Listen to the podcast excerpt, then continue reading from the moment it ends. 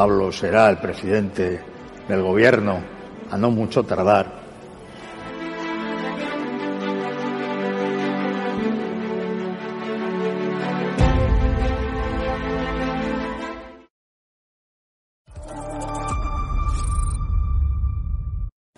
Sánchez es la nada, representa la nada. No es ni siquiera, no es una, ni mala siquiera persona, una mala es persona, es un traje un vacío. traje vacío.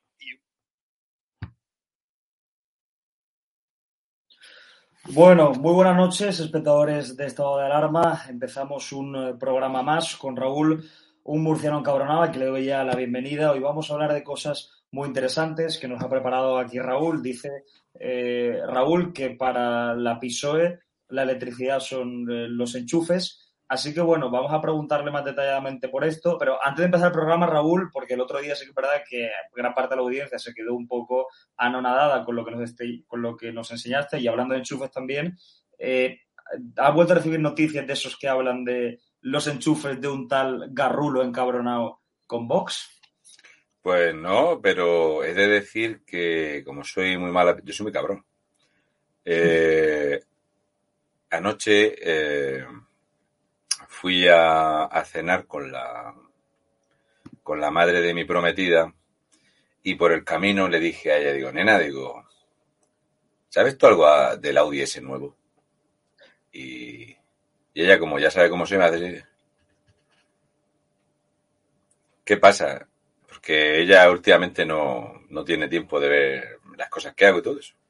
Y yo sabía que no lo había visto, si no me lo hubiera comentado. Y entonces, eh, por el camino le puse los audios de, de este grupo de investigación y tal. Y bueno, quiero desde aquí darle las gracias a todos estos porque se, o sea, merece la pena la, la panzada de reír que se pegó mi churri, pues se lo pasó pipa. De hecho, tengo un montón de amigos preguntándome por el asador de pollos, ese o no sé qué y tal, y, y nada, muy bien.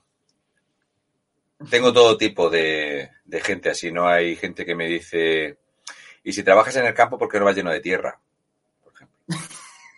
Eh, porque se poda haciendo la concreta ahora. Eh, también tengo otros que me dicen que si me quemo mucho, me quemo poco con el sol. Y tengo de todos los palos. O sea, es un, me lo paso bastante bien. O sea, es una cosa que me, me llama la atención, me encanta. Eh, la única forma que tienen así de decir algo de mí es algo así, ¿no? Y yo, me parece genial. Es una cosa, me lo paso súper bien. Como en los tiempos de bonanza, pues a ti te iba bien. Claro, hombre, yo lo tocaba ahí, pero el taco gordo, o sea, nada de piojeras, luego ya no, pero cuando ganaba, ganaba, cuando no ganaba, no, no ganaba. Pero bueno, ahora en Fuente Álamo hay Uber Cabify. Esto va a ser la coña máxima. Tengo un grupete de amigos de los que íbamos juntos a la escuela y tal. Y estamos con el cachondeo ese. De, tengo que ir a no sé qué, voy a pedirme un Uber Cabify y tal. La verdad es que no lo estamos pasando bien. Yo merece la pena. Eh, hoy es el cumpleaños de, mi cuñada y, estaba preparando el programa y le digo, no puedo ir, pero si tuviera que ir cogería un Uber Cabify y en un Plus Plus iba, pero es lo que. Pero que escúchame que esta gente, lo bueno que tiene, o sea, eh, cuando Aida ya llega un momento en que se parece. Y esta gente, ¿cómo habla de esa manera? Digo, nena, el socialismo es así. Si tú lo importante es que eches una mentira muy gorda, pero que parezca que eh, lo dices con suficiente certeza. De hecho, yo le aconsejaría a este paleto y a otros en general. Esto lo digo porque lo mejor para echar una mentira es decorarla y darle tintes de veracidad. Por ejemplo, si hubiera dicho esto. Si hombre se tenía un asador de pollos que tenía los azulejos del fondo con unos dibujos que luego si querías ir al baño no funcionaban y además tenía los empapadores de abajo donde, donde chorrea el pollo, abajo tenía una guarrería. Se tenía que haberlo decorado un poco para que pareciera que tenía algo de veracidad. Esto es una cosa que las fuerzas especiales lo ensayan cuando tienen que meterse en un papel. La realidad está en los detalles. Pero claro, estos cuerpos así pues tampoco se lo trabajan mucho. Pero bien. Pues hay, que, hay que seguir. Además, hoy es un día para, para celebrar, ¿no? Porque Subnorman, eh, como algunos dicen, como tú dices, ha dicho hoy Pedro Sánchez eh, a Pablo Casado que responde con un, eh, un, no rotundo a la liberación de los presos de ETA a cambio del apoyo de los presupuestos. O sea que no podemos quedar tranquilos, Raúl, ¿no? Sí, solo ha sacado a, a 97. No ha dicho una mentira en su vida. Subnormal. Es espectacular. Qué crack. Es un fenómeno. En serio. Tiene, tiene un nivelazo. Yo eh, comparto eh, la descripción de Arturo Pérez Reverte y de hecho yo lo llevo diciendo mucho tiempo. Aquí estábamos acostumbrados a que un político pues fuera así como Mariano Rajoy Brey, ¿no? Que si a lo mejor le hacías una punción, eh, mm.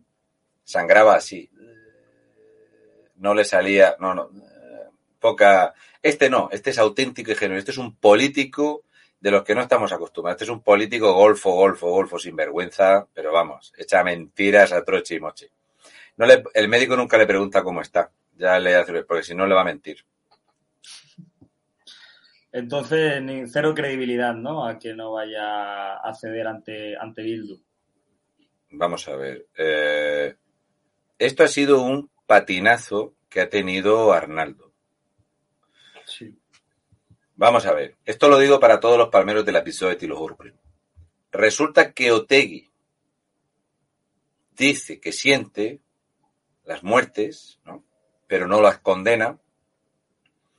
Y rápidamente sale el imbécil profundo de Pachi, este que, al igual que Pedro Saura, eh, es uno de estos que no han hecho nada en su vida nada más que tener cargos en el PSOE. Nada más, no ha hecho otra cosa en su vida. O sea, no valen para nada, no han trabajado en su miserable vida nada ni Pedro Saura ni Pachi. Entonces sale Pachi diciendo, sí, es una gran victoria.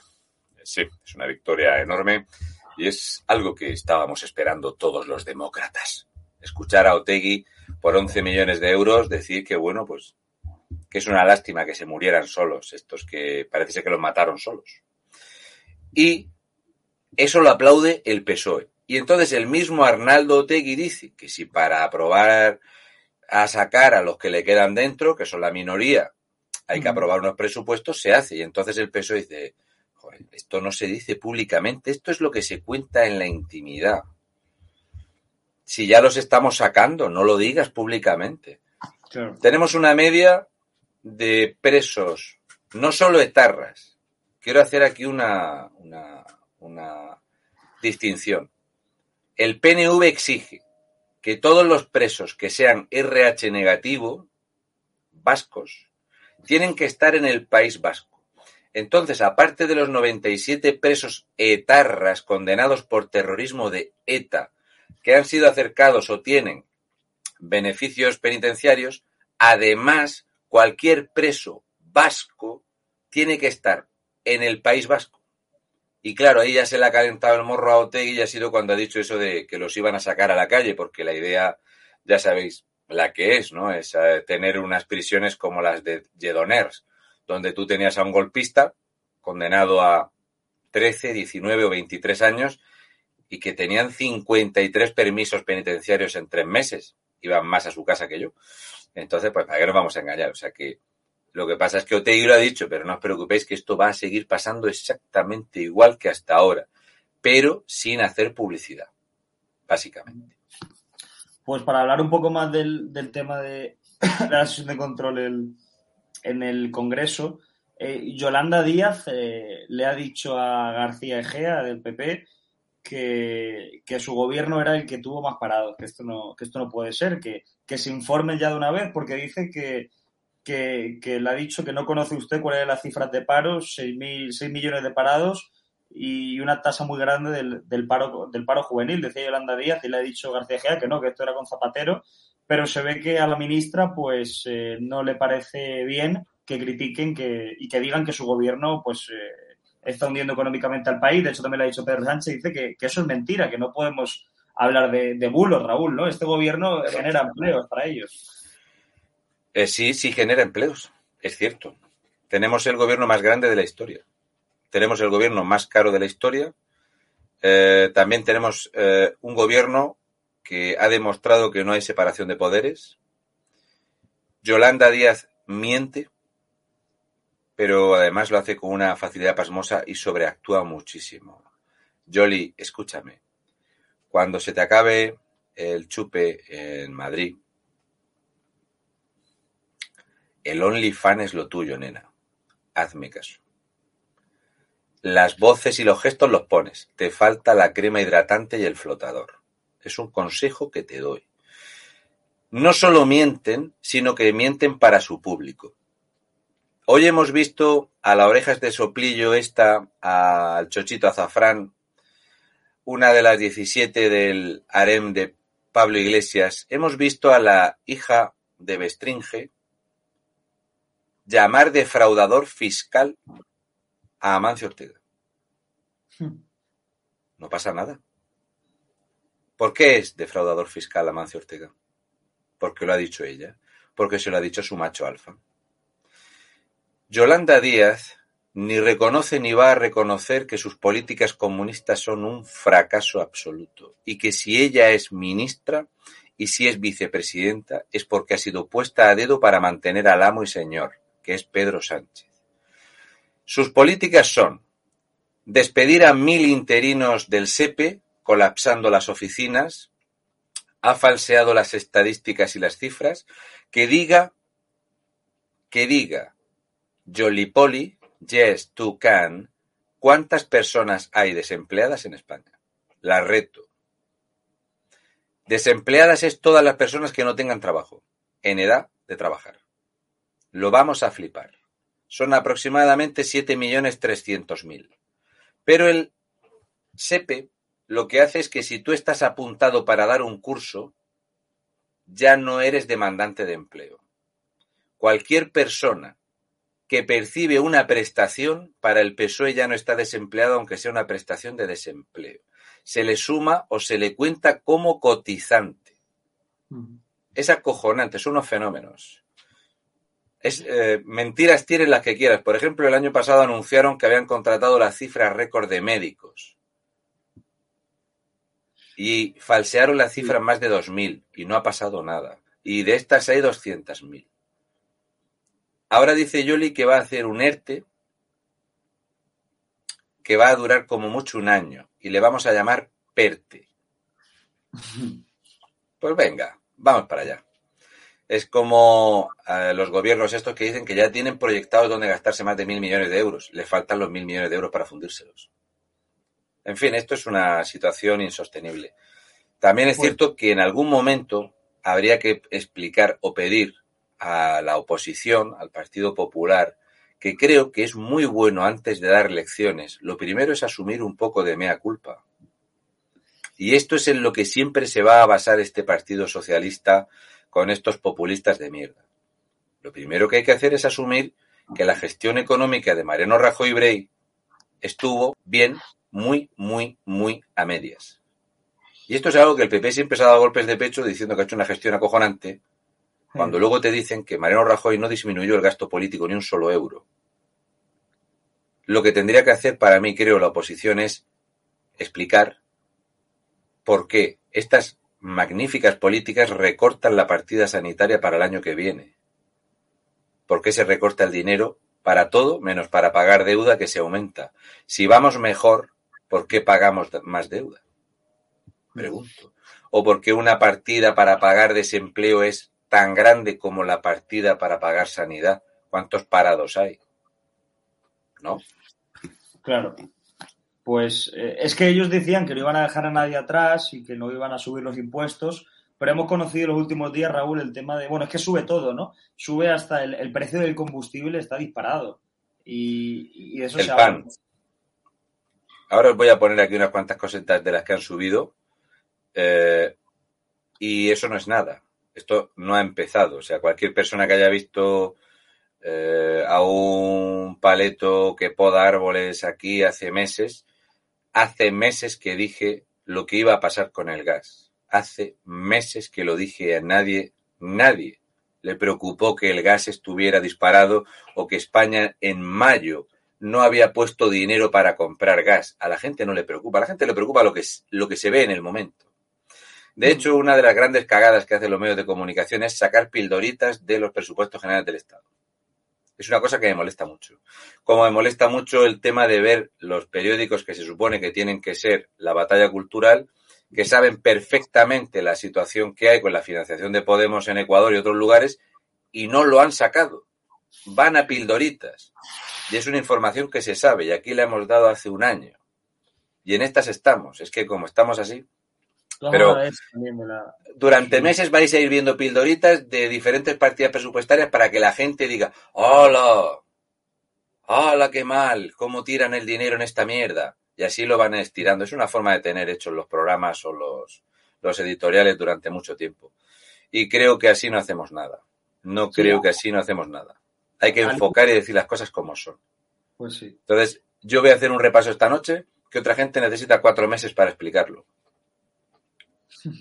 Al hilo de lo que tú decías, el gobierno ha anunciado, dice que va a cobrar el uso de las autovías, pero que, no lo llamamos peaje porque no es así, eh, no es un peaje. Es el, gobierno va a cobrar las autovías, pero es que no sé por qué la gente, los fachas lo, lo llaman peaje. Pero es que no es un peaje y tiene razón el gobierno. Resulta que esto no va a ser el peaje que tú vas, metes la tarjeta o pagas en efectivo, se levanta la barrera y tiki tiki. Depende de lo que circules y la salida que tomes, pues te va a costar más o menos salir por un peaje. No, esto va a ser mucho más sencillo. Más o menos se va a tarificar un céntimo por kilómetro, un céntimo por kilómetro en los vehículos pesados. No sé si habréis visto alguna vez un camión los kilómetros que hace. Yo el, en 10 meses hice 70.000 kilómetros. 70.000 kilómetros haciendo el murciano por ahí. Esto dice que yo tendría que dar más de 700 pavos por el uso de las autovías. Entonces se va, cualquiera que tenga un coche sabe que ahora mismo en la ITV, porque tú cuando vas a contratar un seguro y tú eres, no sé, un tío como yo, murciano, eh, que hace 70.000 kilómetros con el coche, te preguntan del seguro. Sí, hola, buenas. ¿Tiene garaje individual el vehículo? Sí, claro. ¿Y cuántos kilómetros va a hacer? Entre 5.000 y 8.000. Claro. Si le dices que vas a hacer 70.000 kilómetros con el coche, te cuesta el seguro 1.000 euros. Entonces somos así. Solución. Ahora en las... Cuando vas a pasar el ETV, te echan una foto al cuenta kilómetros. No te preocupes, que te lo van a cobrar. No va a ser que pases a... No, no. De hecho, se va a poner, incluso se va a legislar la bicicleta en ciudad. Van a tener que pagar un impuesto a las bicicletas como si fueran motos. Se va a pagar las autovías, las autopistas, las nacionales y las comarcales. ¿Y sabes de quién es la culpa? ¿De quién? De Europa. De hecho, ya han dicho desde Fomento que es imposible tener esta red viaria y no cobrar por ello, que eso es muy fascista. O sea, la, la, culpa es de Europa. ¿Se puede bajar el IVA de las mascarillas? No. Es que dice Europa que no. Pues, será que no. Oye, ¿se puede bajar el IVA de la luz? No, ¿por qué? Porque lo ha dicho Europa. Será que no, la culpa es de Europa. Oye, y las autovías y tal, porque resulta que Fomento es un ministerio que tiene eh, un presupuesto muy amplio, enorme, para el mantenimiento y construcción de carreteras. Así que ese dinero de fomento, ¿de dónde sale? De los impuestos. ¿Para qué es? Para pagar carreteras. ¿Se pagan las carreteras? No hace falta más dinero. Pues ya está, si esto es así. De hecho, a mí me hizo muchísima gracia cuando dijeron en Europa que no se explicaban cómo en España había un déficit de más de 6.000 millones de euros endémico en el mantenimiento de carreteras. O sea, esto es algo que, que se sabía desde Europa que aquí se pierde la panoja, pero como si no hubiera un mañana. ¿Vale? Pues y esto luego lo voy a explicar con un gráfico muy, muy sencillo para que veas cómo funciona el cerebro de la gente de izquierdas, que no es un cerebro al uso, es un cerebro es, como es diferente. Digamos que sería tipo tipo reptiliano. Es muy instintivo, muy básico. Eh, si puedes quedarte en el sofá, quédate, no hagas hoy lo que puedas hacer mañana. Si tienes algo de, ganas de hacer algo hoy, espérate y se te pasan las ganas. Es así. Ya verás cómo funciona. Pues nada, vamos a escucharlo. Pero antes, Raúl, una, opinión ya lo último de, del tema de, la noticia de que Amancio Ortega ha donado 10 máquinas contra el cáncer por un valor de 280 millones de euros. O sea, ¿cómo tienes que ser para criticar a Amancio Ortega? Esto ya en serio. Yo lo critico, me, me parece muy mal.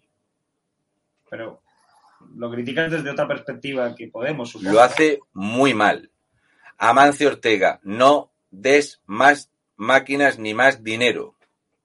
Con 280 millones de euros quitamos a este gobierno de mierda y nos sobran perras para comprar nosotros máquinas. Con 280 millones de euros tumbamos este gobierno de narcosocialistas y ya haremos nosotros los recortes suficientes en malgasto político porque ha donado 280 millones de euros en máquinas. Si echamos a estos sinvergüenzas y quitamos los ministerios de Podemos, ahorraríamos más de 22.000 millones de euros. Ya podemos comprar nosotros máquinas.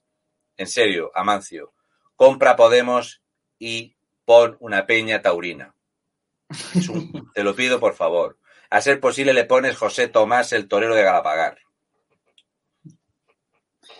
Pues nada, vamos a ver si nos escucha Macio Ortega hoy y lo valora. Eh... Llevo ya tiempo pidiéndoselo, no me hace caso, me cago en la leche. Nada, salía.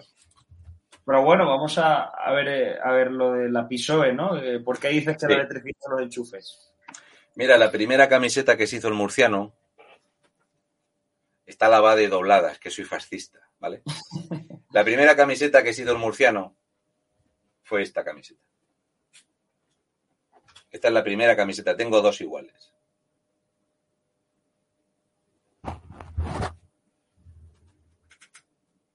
¿Se ve el dibujo? Se ve.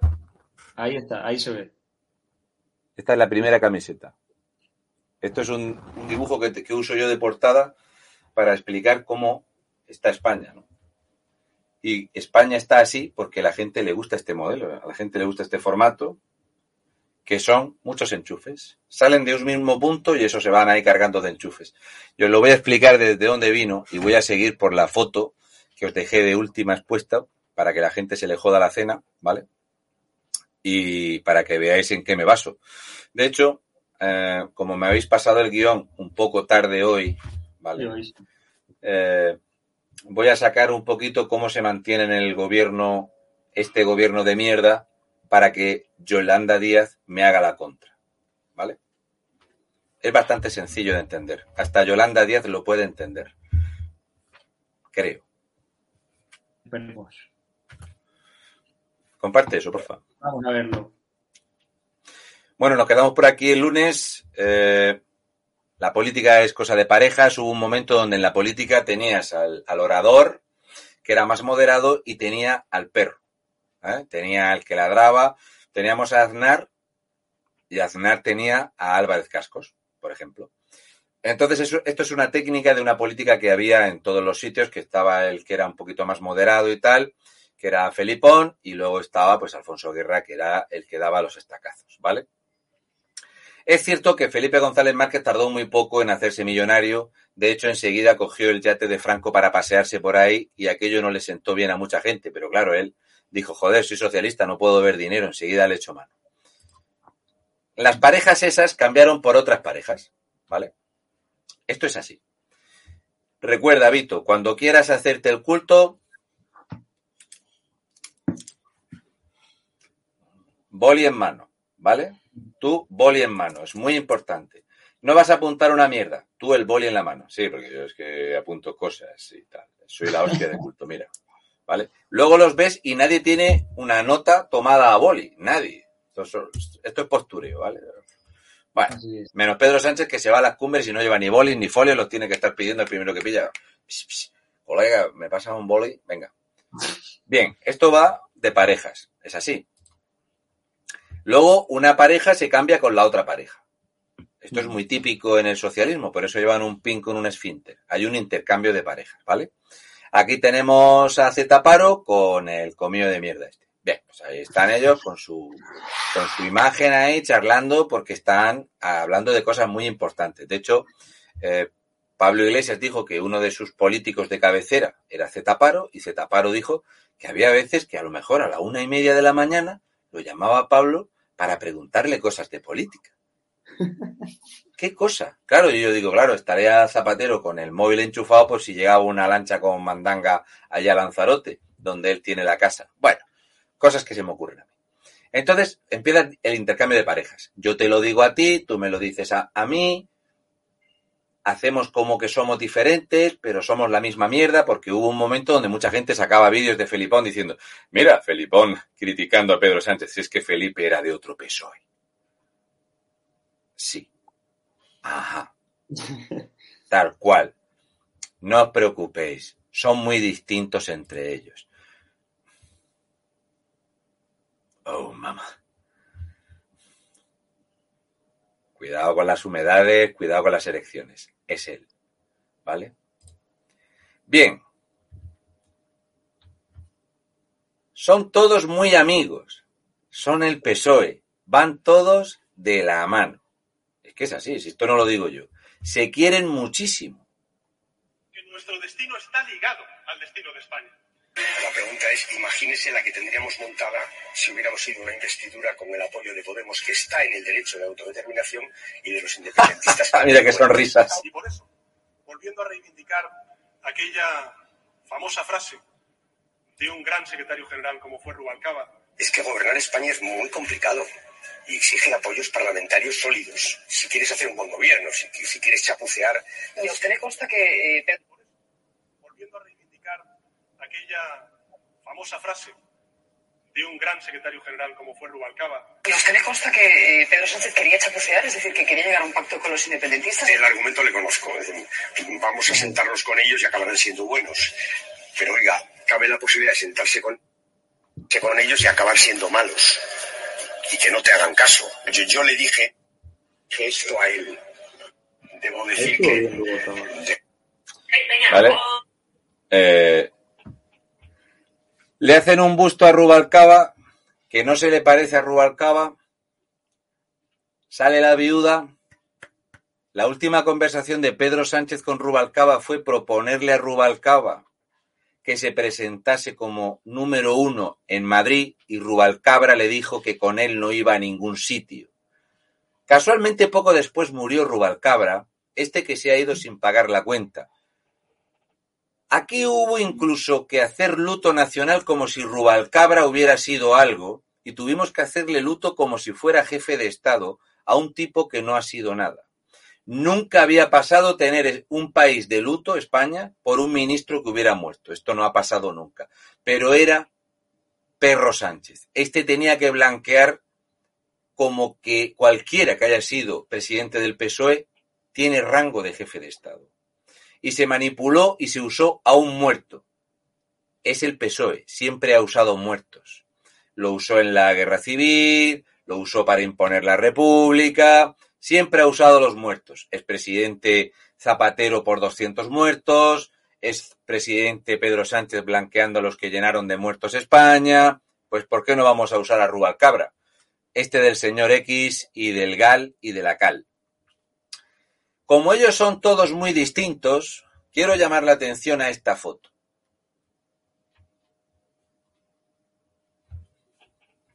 Muy pocos, muy pocos tenemos las manos que tienen los socialistas.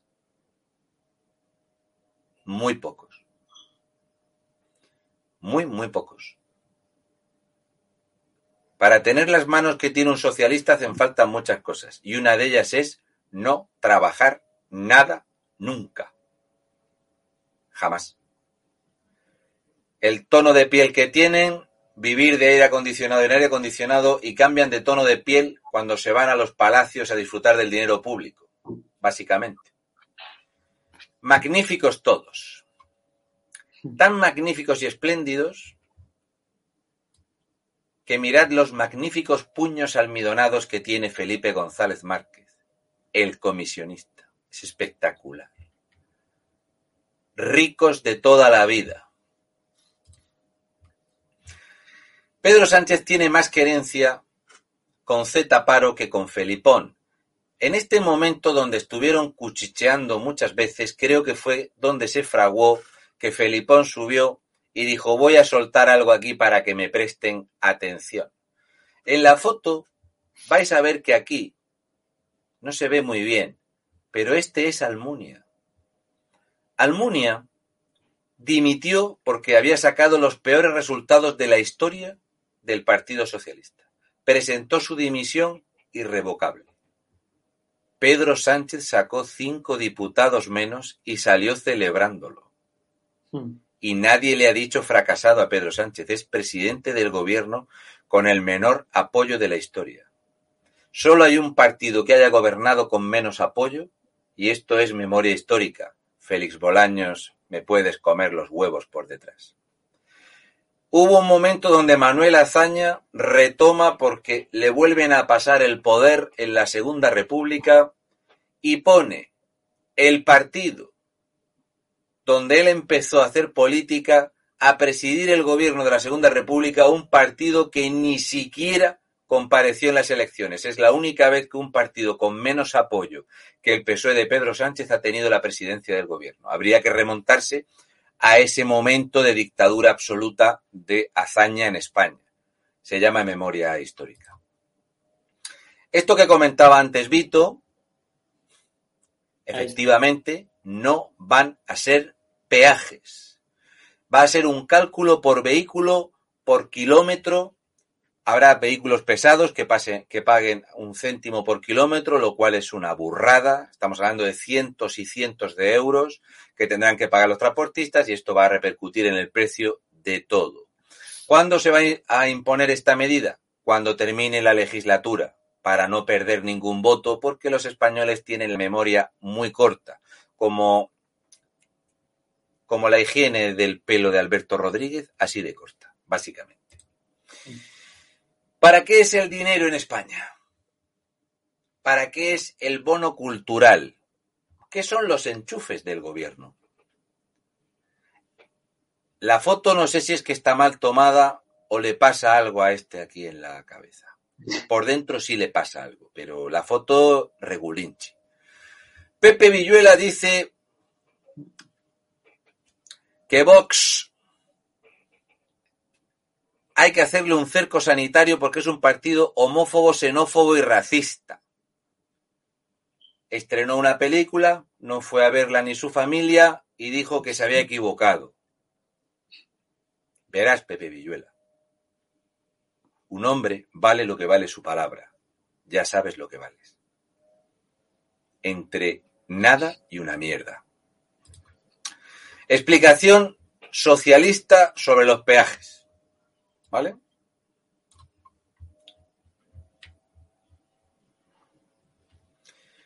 Vamos a quitar los peajes de las autopistas. La votante del PSOE. Claro, ya pago el mantenimiento de las carreteras con mis impuestos. Vamos a poner peajes en las autopistas. Tiene sentido, las carreteras no se mantienen solas. Correcto. Es así. Si tú le votas al PSOE, tienes el cerebro justo para no cagarte en la cocina. No hay más que decir. Bueno, el tema de las parejas, jiji, jaja, sus miradas cómplices, siempre hay un montón de amor. También quiero llamaros la atención, que esto a lo mejor eh, no lo notaréis en el público, pero es muy importante la composición fotográfica de todo lo que ha llevado a Pedro Sánchez a ser presidente del gobierno. ¿Qué ves en la foto del plano? Bien. Lo primero que vemos es que es muy importante. Yo cuando me hago un selfie con la gente, y hay mucha gente que es más pequeñita que yo, yo cojo el teléfono y hago la foto así, para que no parezca que yo soy mucho más grande que ellos. Si quiero dar sensación de ser muy grande, me grabo de abajo arriba. Por eso la mayor cantidad de fotos de Pedro Sánchez entrando en un meeting o saliendo de un meeting es como este que hay aquí, que es un cámara que hay agachado para sacar de abajo arriba. Y él siempre sale haciendo así. Oh, mira qué grande soy, pues soy mucho más grande que el resto. Luego, cómo se pone el público para los fondos en las fotos. Como todos sabéis, el gobierno del Partido Socialista está lleno de personas racializadas, que es como se llama ahora. Pues no os preocupéis que no hay ni una sola foto de un meeting de la PSOE Tilojoro Primo que en el encuadre de la foto no salga. O una mujer con un pañuelo. O una persona que du dudo mucho que sus abuelos fueran de Cuenca. Y es muy importante, y así se manipula a la gente. El Partido Socialista fue el primer partido que hacía convocatorias y papeletas en árabe, el primero. que tenía en sus sedes traductores para decirle a la gente en las elecciones municipales que le votaran a la PSOE, que los otros los querían echar del país. Todo esto va llenando. La gente no se percata de la manipulación en las fotos. ¿Esta gente, en serio creéis que son del PSOE o les han dicho poneros aquí que os vais a llevar algo para el bolsillo? Es así. Él es Zetaparo. Él sí que es corazón de oro. ¿Verdad que sí, Zetaparo?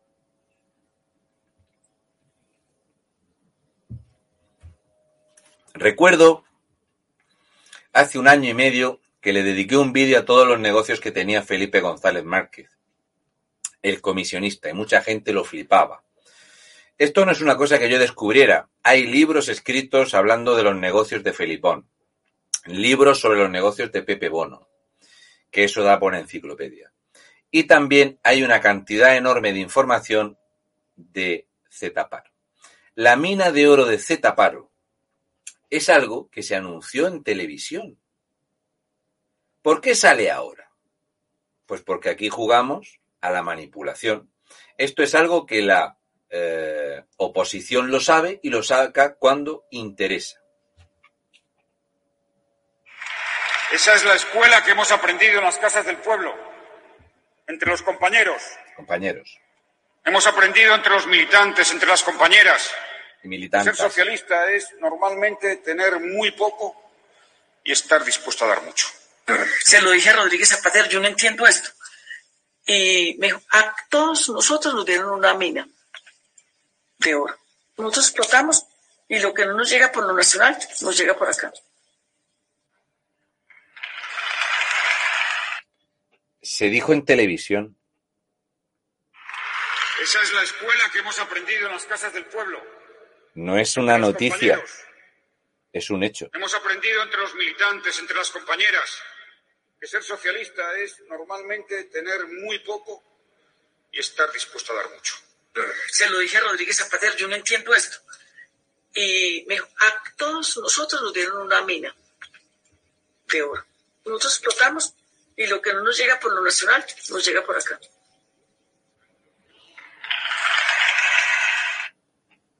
Si se dijo en televisión.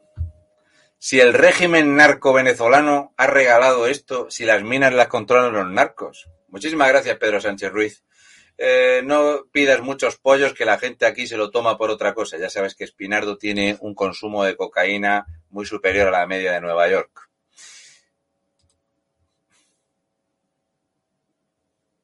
Esta viñeta me mola mazo. ¿Vale? El, titula- el titular de abajo tapa lo que pone en las camisetas, pero las camisetas de los chavales son un grupo que se llaman los Amenas. Aquí vemos a José Luis Rodríguez Zetaparo tirándose al oro, a una piscina de oro, y aquí vemos a una mujer mayor que tiene sus alhajas, ¿vale? Que ya sabéis que la inmensa mayoría de los atracos son de estos amenas a personas mayores para robarles. ¿Correcto?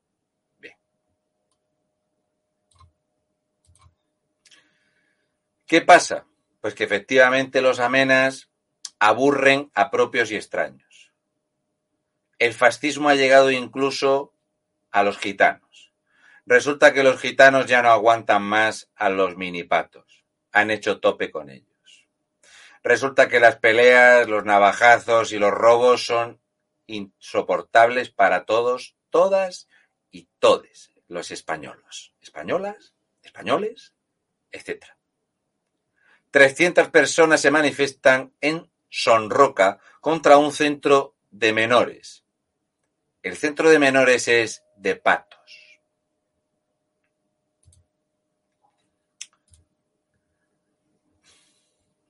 Es cierto que a lo mejor, no quiero ser yo, hay problemillas con estos chavales.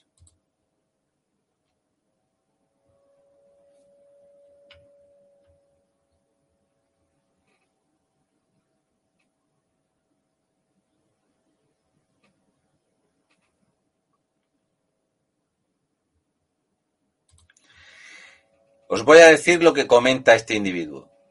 Todo empezó cuando un grupo de inmigrantes le lanzó una botella a la gente.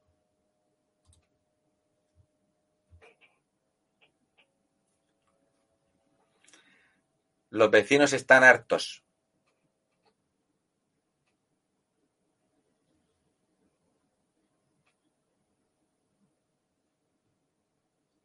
Veréis que hay poca igualdad de género en todo esto. Es así.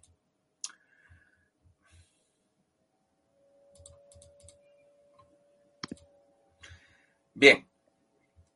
¿Qué más cosas han traído estos jóvenes del progreso? Gracias, Pedro Sánchez. Eh, pero no, no el presidente, eh, el que dice aquí que, que a ver si le mandas cuatro pollos el, al chaval. Ah, sí, sí. Pero ya le he dicho que eso, eso aquí, en el barrio donde yo vivo, lo van a tomar por otra cosa.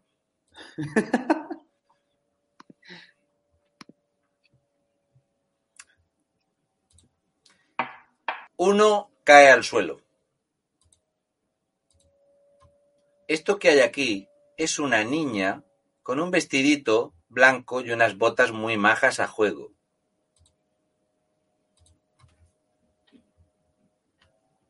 Estoy esperando que los papás de la niñita expliquen eso de que la, la violencia es endémica en el hombre. No es la única chica que patea al que está en el suelo.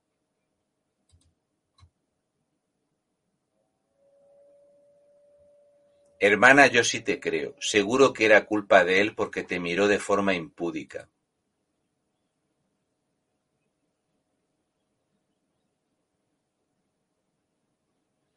Estos son los jóvenes mejor preparados de la historia. Estos son el futuro de España. Estos son los que van a levantar el país. Estos son los jóvenes que han aprendido que en España lo importante es tener un máster en igualdad de género y opositar para ser funcionario público. Es a lo que te tienes que dedicar.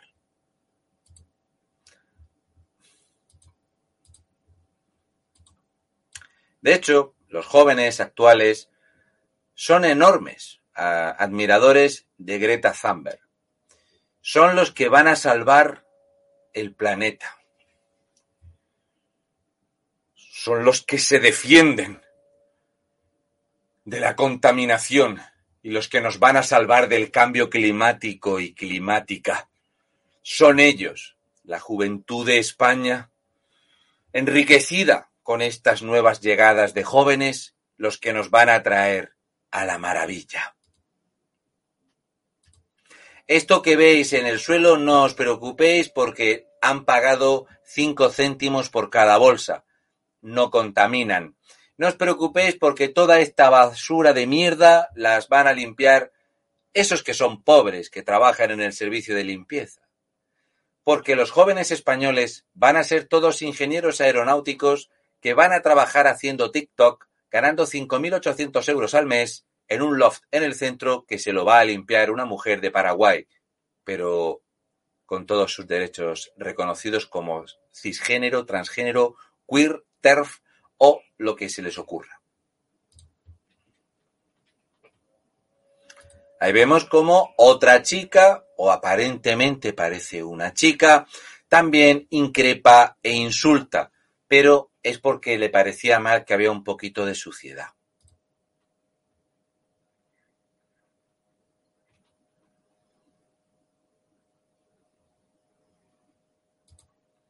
¿Esto cuándo va a ser deporte olímpico? ¿Es esta la mejor generación de la historia de España? ¿Vamos a negar esta realidad? ¿Entendéis por qué los canarios y los jóvenes canarios no tienen ningún problema con la invasión de sus islas? Ellos están ocupados en otras cosas.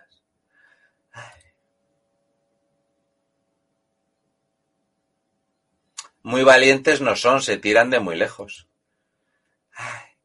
Ellos quieren una república en España para tener buena calidad de vida, no como ahora que están los zagales hinchados a trabajar. Sus ídolos son ellos. Qué elenco de trabajadores. Aquí tenemos a Santos Cerdo... ¿Cómo era? cerdo gordo, cerda gorda, Santos. El único lugar donde le han dedicado alguna que otra exclusiva ha sido aquí. Es cierto que después de que yo lo despellejara, Federico Jiménez Los Santos habló de él. Antes tampoco se fijaba nadie en Santos Cerdán. Santos Cerdán es muy, muy, muy, muy, muy, muy amigo de Adriana Lastre. Adriana. Adriana saliva mucho. Si Adriana tuviera la boca habitualmente seca, no hubiera prosperado en el partido.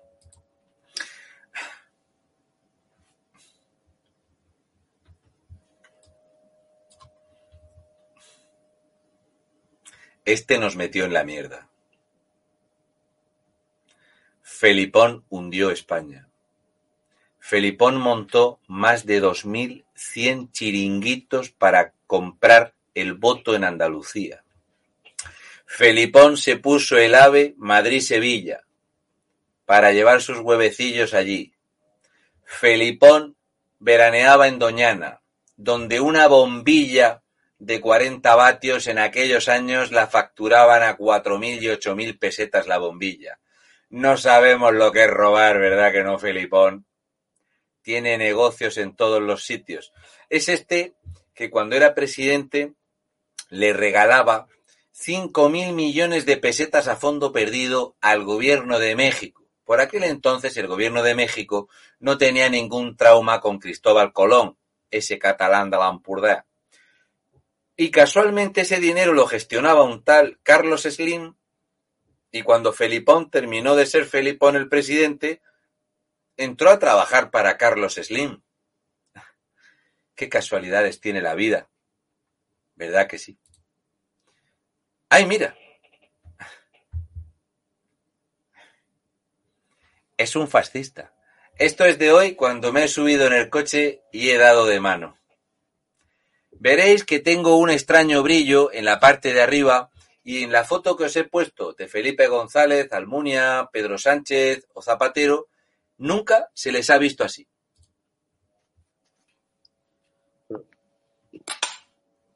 Raúl, se te ve bronceado, ¿eh? Es el maquillaje. Ah, vale, como dicen que te da el sol algunos. Muy poco, me da muy poco. Cuando me mandan el ah. guion.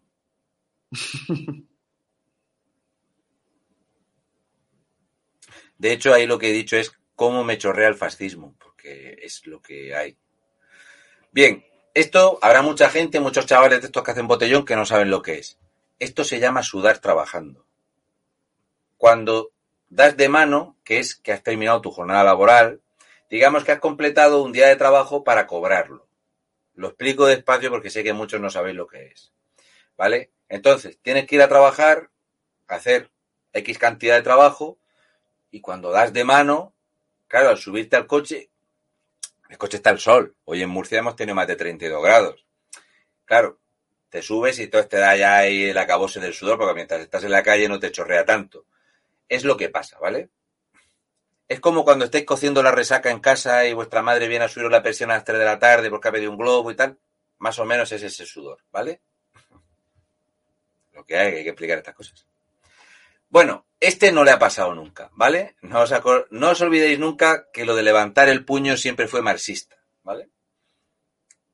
Este fue siempre marxista, él ya lo dijo que era marxista y es marxista.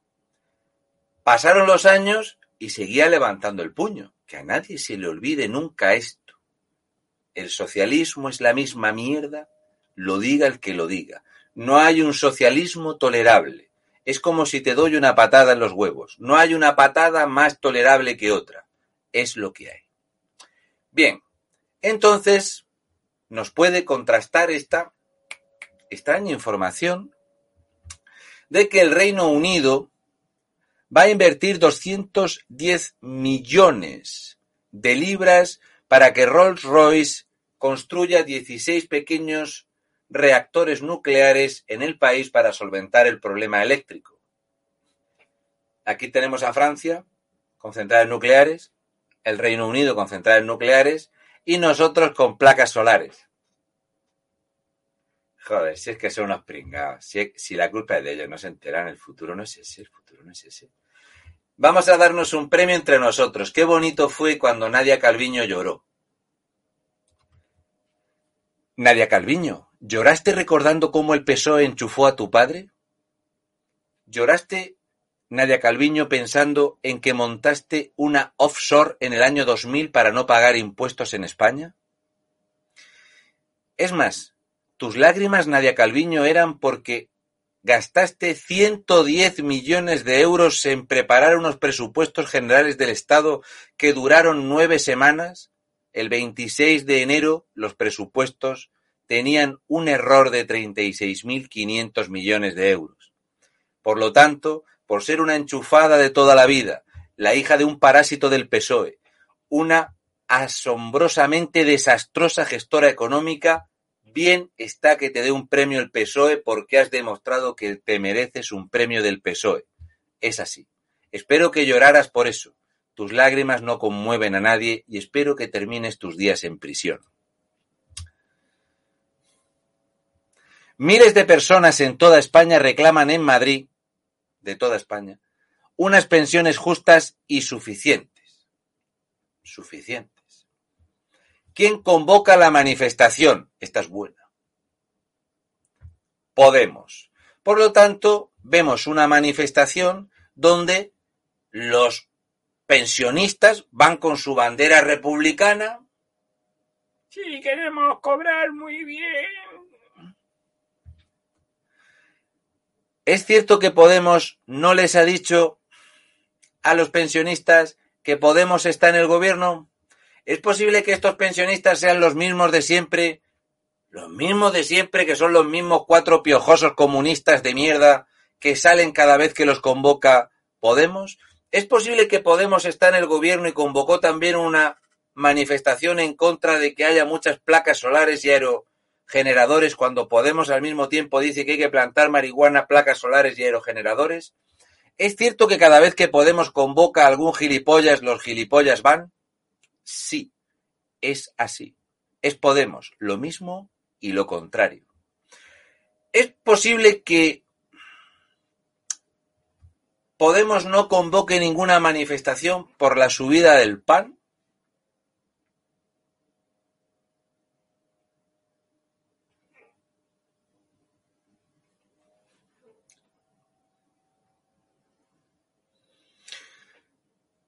Hubo un tiempo que teníamos un dictador maldito en España que dijo que las cosas básicas no podían ser caras.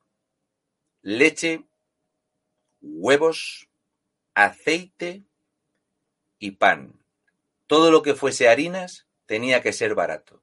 También incluyó la remolacha, así que los alimentos más básicos, lo que se llama comida de supervivencia, no podía ser grabado.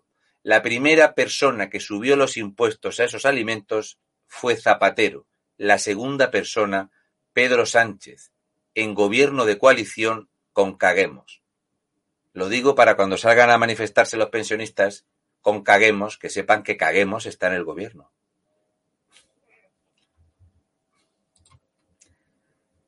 Oh. Oh. Aquí va a subir todo. Resulta que recolectar algodón, que es algo que en mi pueblo se ponía mucho algodón, pero con Felipón dejó de ponerse el algodón porque la gente se fue toda al paro. También pasó lo mismo con el pimiento. Bueno, el coste ha subido un 37,21% y desde el 1 de enero ha subido hasta un 121% el precio del algodón en España. Con lo cual, tenemos que comprar lino o algodón a otros países que incumplen o con los que no podemos competir por nuestro rango salarial, por nuestra trazabilidad y por nuestra presión fiscal. Así que aquellos de Podemos que acusan a este de Zara, ya sabéis, al gallego este defraudador, sí, a este, a don Amancio Ortega, que es que resulta que cosen en otros países, pero es que en España no se puede competir económicamente. Pero no os preocupéis, mientras suban los precios con resiliencia, no pasa nada. ¿El dinero de los impuestos para qué es? Para sanidad y educación. Un pato argelino sospechoso de asesinato es detenido en el puerto de Almería con un machete. Son sus costumbres. De hecho, quiero llamar la atención a un taxista marroquí que le han pegado una paliza a ocho argelinos que parece ser que el taxista marroquí tiene que ser de Vox, porque dice que la inseguridad de la inmigración ilegal en Barcelona es insostenible.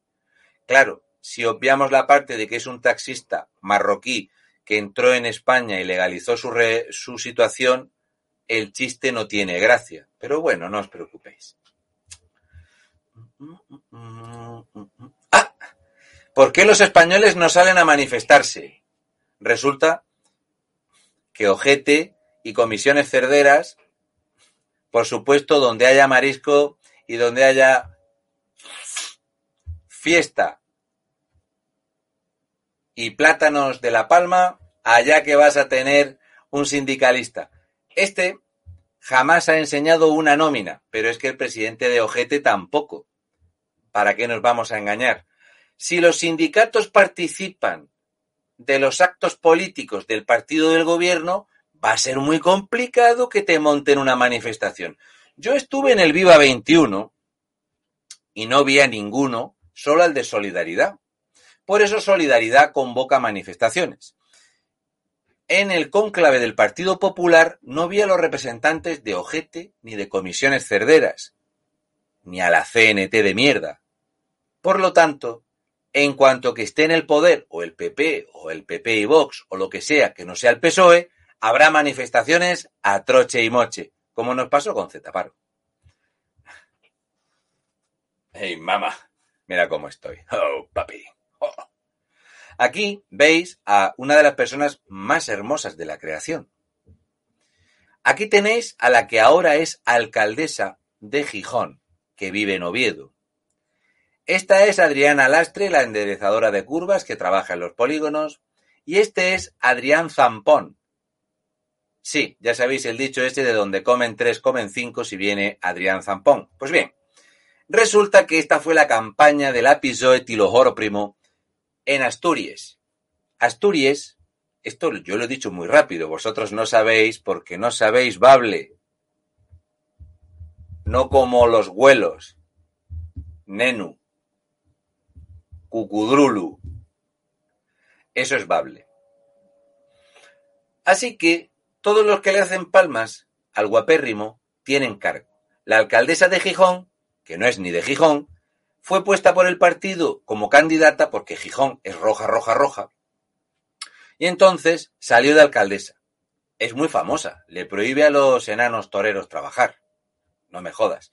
Luego tenemos a Adriana Lastre, que sí que valdría para enana y torera. Ya sabéis, ella todo lo que termine en rabo le mola. Y Adrián Zampón, que él quiere ser una diva en Madrid y se aburre muchísimo.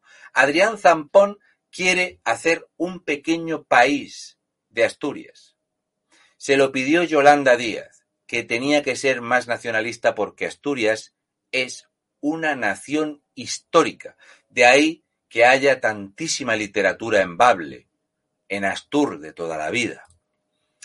De hecho, vemos cómo este amigo de ETA, Óscar Matute, defiende que hay que hacer una manifestación para pedir que el Bable sea un idioma. Daros cuenta, el logotipo, yo voy, oficialidad, y lo comparte Óscar Matute, y aquí Ignacio Blanco dice, dime con quién andas y te diré cómo eres. Bildu y la oficialidad. Ya sabéis que la extrema izquierda van siempre juntos. El mismo modus operandi. ¿Queréis chiringuitos y enchufes? Utilizad un idioma. Inventado, inventado. Y si no es inventado y tiene razón de existir histórica, como el euskera o el catalán, que es posterior al valenciano o al mallorquín, no os preocupéis, lo unificáis le ponéis las reglas que os dé la gana y os lo inventáis. Tiene que ser un idioma que sirva para distinguirnos en nuestro pequeño país. Eh, hola, buenas. Quería, quería trabajar aquí. Muy buenas, ¿qué tal? Somos el Burger King de Espinardo, en Murcia. Eh, mm, ¿Qué puede añadir a su currículum? Hablo bable. Ah. Pues fíjese que teníamos aquí una persona con dos años de experiencia trabajando de pinche de cocina, pero no sabe bable. Es tu puesto, amigo. Yo entiendo que va a ser así el futuro. ¿No? Lo veo. ¿Qué no le preocupa al socialismo? Asturias supera por primera vez la media estatal de pobreza y exclusión social. Pierde población, los jóvenes se van porque no hay trabajo, pero el Bable va a crear riqueza. Lo tengo claro. Qué gran cartel. Resulta que Esquerra Republicana, Junts, Bildu y todos estos pa partidos apoyan que Asturias tenga su propio idioma. ¿Sí o no? Cachopo. Yo lo veo. Es el problema que tiene Asturias, que está destrozada por las pagas, el socialismo, el comunismo de mierda, los enormes problemas que hay de droga en todos estos lugares donde se vive del dinero de todos los prejubilados de la minería, donde se ha perdido el dinero, donde los sindicatos se han hinchado a robar y necesitan más y más chiringuitos para seguir robando. El Bable es otro chiringuito para enchufar y robar. Primo, premios Princesa de Asturias. ¿Os acordáis cuando se le dio el premio a la Abramovich? Pues no os preocupéis, que ahora tenemos esta artista. Esta artista es buenísima. Esta artista, la nueva premiada, dice lo siguiente. Esta es buena. Abortar también puede ser un alivio y motivo de celebración. Las ediciones más destacadas de los galardones asturianos ni siquiera disimulan su odio, ¿verdad?, por lo normal. No os preocupéis. También tenemos que cuando empiezas a enchufar gente, Ione Belarra me la agarra, que veis que se le nota bastante que ha ganado dinero, es cierto que es más fea que pegarle a un padre con la escobilla del váter, ella, su primer trabajo ha sido ser político, su segundo trabajo ha sido ser ministra y su tercer trabajo ha sido enchufar a su novio. Cómo mola Ione Belarra me la agarra. Pues bueno, aquí tenéis a Ione Belarra me la agarra, que hacía carreras de velocidad para que no le alcanzara la inteligencia, que dice, o que su gran propuesta, una de ellas, es que yo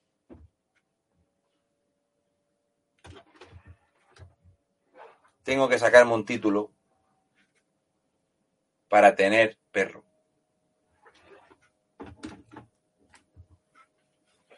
Escúchame, Yone Belarra. No sé si el título va a ser grande. Por si acaso me voy a sacar dos.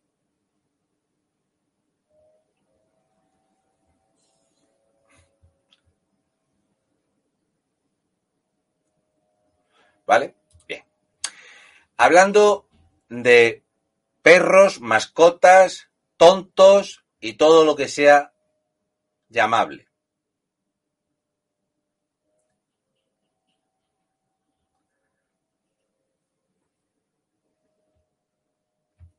También es mala suerte que después de hablar de mascotas y perros estuviera esta foto aquí. Bueno, ¿qué decir de aquellos que son muy valientes de boquilla. Una se comió todo el fascismo que había, el otro, el otro, el otro tiene que utilizar una regla de esas que hay con las letras para escribir, porque si no, no, no sabe, se sale del, de, del renglón. El Partido Socialista ha aumentado en su primer año 2019 la inversión en Cataluña en un 67%. Para este año ha aumentado la inversión otro 28%. De cada 100 euros que se recogen en España, 18,2 van a Cataluña. Cataluña aporta menos de 14. O sea, Cataluña vive del dinero de los extremeños, de los murcianos y sobre todo de los madrileños. Aquí me gustó muchísimo este programa porque los dos se cagaron encima. cuando vieron que les venía una demanda. Era bromi. ¿Y tú qué dices, Rufi? Yo no sé nada, lo dijo ella, tío, tío. Y ella dijo, yo no quise hacer publicidad porque enseguida empezamos con los problemillas, porque yo he dicho que había que matarlos a todos y, y tal. sí, otra blanqueada de la prensa de mierda de España. Bueno. Prensa, mierda. Podemos. Vale.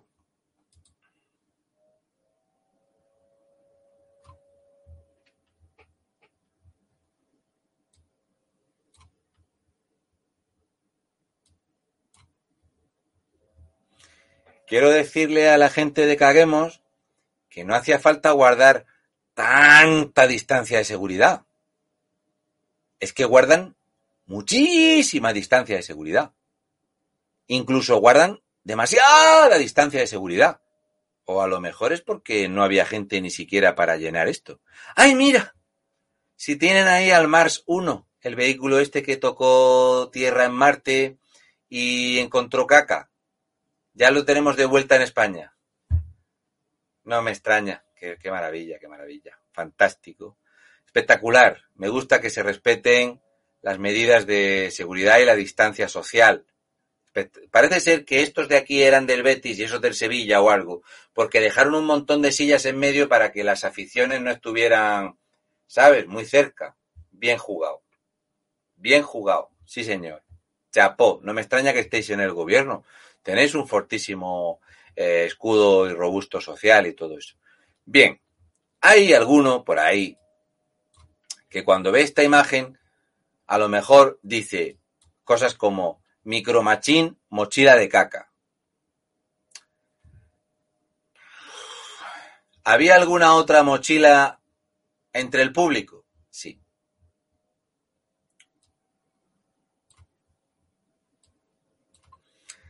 Aquí tenéis. Ella, como sabía que venían votantes de Podemos, llevaba colonia en la mochila. Entonces, cuando se acercaba a alguien que tenía un nivel entre Juan Carlos Monedero, Rafa Mayoral y Alberto Rodríguez, le echaba un poquito de colonia, porque claro, no había suficiente distancia social para tapar esto. Muy bien pensado. Todo lo de Podemos, muy bien pensado. Incluso el chalequico lila que a los tontos espabila. Muy bonito, sí señor. Distancia de seguridad, que no falte. Bueno, entonces, por ejemplo, si tú te dedicas a hacer una película como Mediterráneo, pues lo mejor que podemos ver es esto. Eduard Fernández, el actor de la gran película Mediterráneo,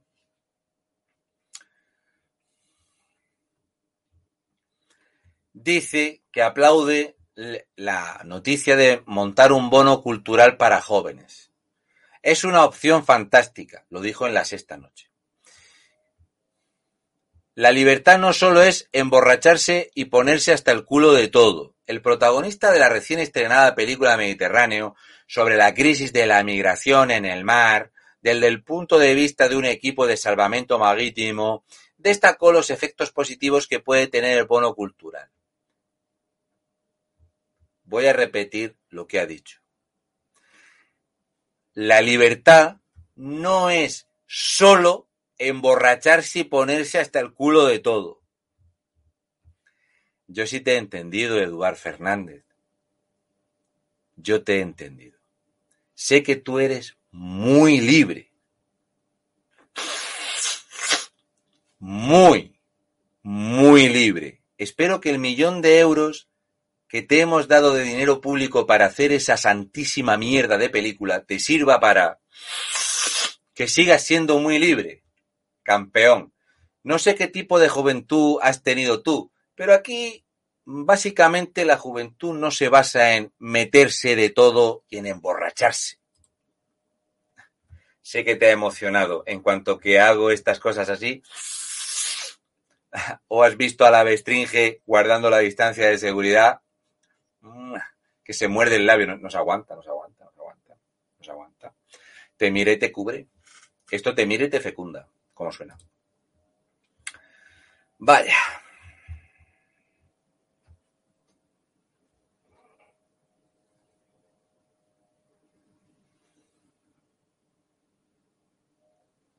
Vaya.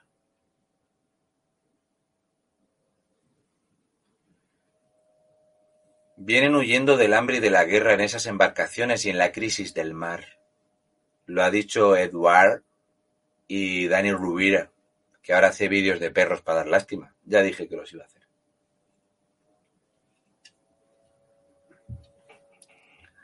Vaya. Por cierto, creo que esta noche la Unión Deportiva Las Palmas no va a sacar ninguna bandera independentista. Bueno, no os preocupéis. Bien. Oh, es un caso aislado. Maldición. No me lo puedo de, creer. ¿Droga? ¿Dónde?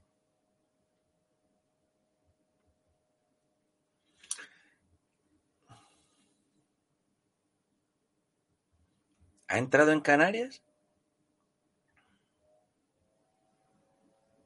No me lo puedo creer. Nah.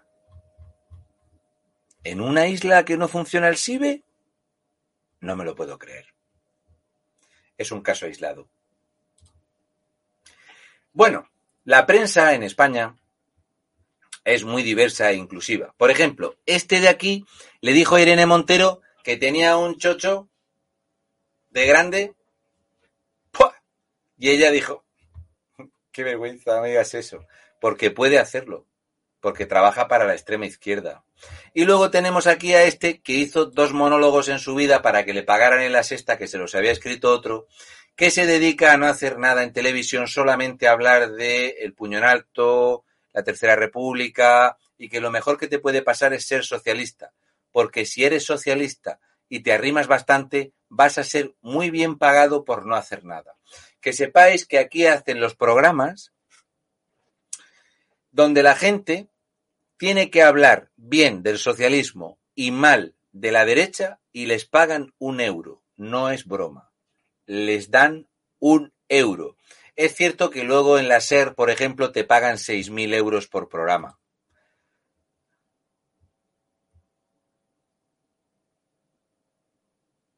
Ah, ah, bueno, a lo mejor no era un caso aislado. Eh, bueno, ellos vienen huyendo del hambre y de la guerra, entonces entiendo que como salen huyendo... Rápido, Ahmed, súbete a la embarcación. Entonces, claro, con la prisa, yo me imagino que es así. Rashid, ¿qué cojo? ¿El kebab? No, eso no. Cógete el otro de los paquetes. Rápido, primo. Tenemos mucha hambre, nos persigue la guerra. De acuerdo. ¿Qué echamos en la embarcación? ¿A las mujeres enfermas? ¿A los niños que necesitan ayuda en un hospital? Joder, Abderrahim, ¿qué coño hace este aquí? Echadlo, coño. Carguemos esto que es muy importante, porque huimos del hambre y de la guerra. Pues claro, como salen de noche, se lían y a lo mejor pues en vez de cogerse la mochila con los calzoncillos por una muda o por ejemplo si van a atentar en Madrid que necesitan 16 pares de calzoncillos, pues claro, se equivocan con la oscuridad porque la noche les confunde y pues a lo mejor en la patera meten 1600 kilos de droga. Eso le ha pasado a todo el mundo. ¿A quién no le ha pasado? Yo hay veces que eh, estoy por ahí y le digo a la churri, nena, mis chanclas, eh, porque tengo un problema que no me valen las chanclas de cualquiera. Las chanclas eh, no las habíamos echado. Ay, nene, perdona, me he equivocado, he echado tres kilos de coca. Le pasa a cualquiera. Son casos aislados. 1, 2, 35, 1536, 2015. Son casos aislados que entran en las islas. Bueno, si es que no. Si nos paramos en estos detalles, no vemos la crisis migratoria. Ya sabéis el dicho, que el hachís no te impida ver la crisis migratoria. Muchos de ellos vienen con el culito relleno de heroína. Casos aislados. Bueno, y por último y para terminar, que todavía me queda bastantes cosas que sacar Deciros que la PSOE Tilojoro Primo es ese partido que a lo mejor deja entrar inmigración ilegal de forma incontrolada, que ha conseguido que los jóvenes consuman más estupefacientes y alcohol que nunca, que estamos en cifras récord de accidentes de tráfico. Pero como dicen los meconios, por lo menos no son fachas. Y os voy a enseñar aquí un cuadro de lo que cobra Vito, de lo que cobra Luis, el realizador del programa. También va a aparecer por aquí lo que cobro yo, porque la gente como yo, de la ultra extrema derecha de la Chupi Pandi, estamos forrados. ¿Sabes de dónde es el sueldo, Vito? ¿Dónde es? ¿Lees lo de arriba? Retribuciones para el año 2020 para el organismo Ministerio para la Transición Ecológica y el Reto Demográfico. Ostras, eh, parece importante. Parece importante. Es información falsa de esta que me invento yo. Ah, sí, de la que te pasa Vox en Murcia. Sí. Vicepresidenta cuarta del Gobierno, 82.956 euros. Esta te va a gustar bastante. Secretario de Estado de la Energía, del 1 de enero al 17 de enero. Trabajó el tío 11 días, 6.182 euros. Luego cambiaron de nene a nena. Secretaria de Estado, a partir del 18 de enero, 115.191 euros. Secretario de Estado de Medio Ambiente, 119.217 euros. Secretaria General para el Reto Demográfico, del 5 de febrero al 27 de octubre.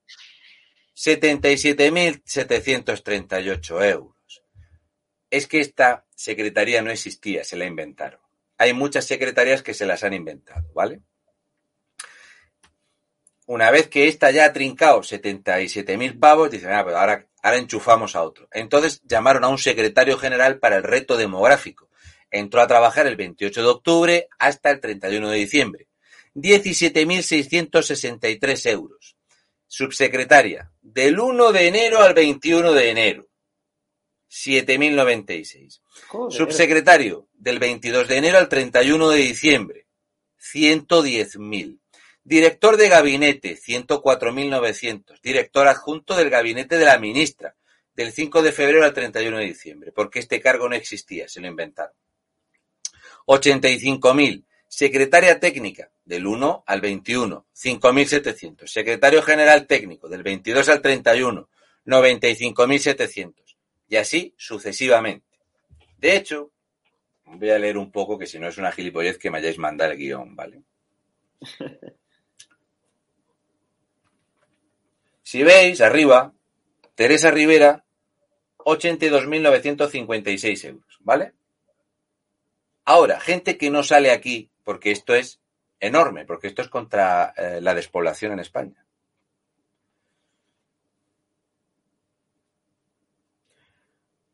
José Domínguez Abascal, 13 días de trabajo, 475 euros al día, 6.200 euros.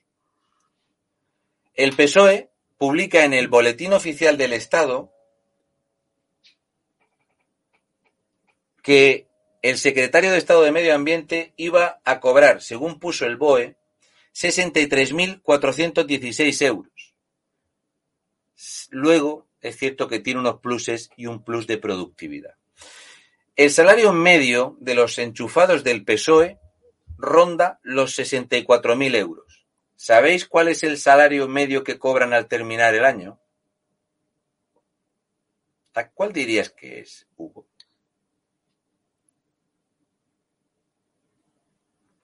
Poquito. 123.482. O sea, en mi caso es así. La ultraextrema derecha anuncia que me pagan 500 pavos, pero al final del año, en vez de haber cobrado 6.000, he cobrado 110.000. Es la PSOE y es el negocio del siglo. Es espectacular. Hay un tipo que me gusta mucho que es eh, Francesc Boya. El viernes vamos a hablar de la pobreza infantil, que ha venido el Partido Socialista a acabar con ello. Y vamos a hablar de personas como Juana María Lázaro, como Ana Belén San Martín, que tienen una cosa en común, que cobran 473 euros al día. Sí, no mires así, joder, casi todo el mundo cobra eso, coño. ¿Tú qué cobras? Yo 473 euros al día. ¿Y cómo llegas a final de mes? Comemos mucha pasta en casa. Es normal. Bien, es así. Así que el viernes vamos a hablar de todo esto y de cómo te enchufan y cambias de sabor siendo del Partido Socialista. Gracias porque ya tengo el guion para el viernes preparado, que está muy bien que los guionistas se peguen estas pechas de trabajar, es lo que hay. Así que esto lo quitamos y vamos a dejar la imagen para el viernes, que es los tengo así, ¿eh? los enchufados, no otra cosa, ¿vale? Pero, madre mía, Raúl, qué sueldazos, ¿no? Eh, al final ellos pueden hacer lo que quieran con eso. A ver. Es poco. Ha dicho Chiqui Montero que una potencia mundial como España tiene unos sueldos muy poco acordes a su, a su nivel. Es así. De hecho, eh, incluso hay una campaña eh, mediática en la izquierda diciendo que, que se paga poco en España. O sea, los políticos, tenemos unos políticos muy buenos y cobran poco. Entonces, es una forma de blanquear este ya sabéis que cuando llegue enero se suben el sueldo otra vez, ya lo han anunciado, ¿vale?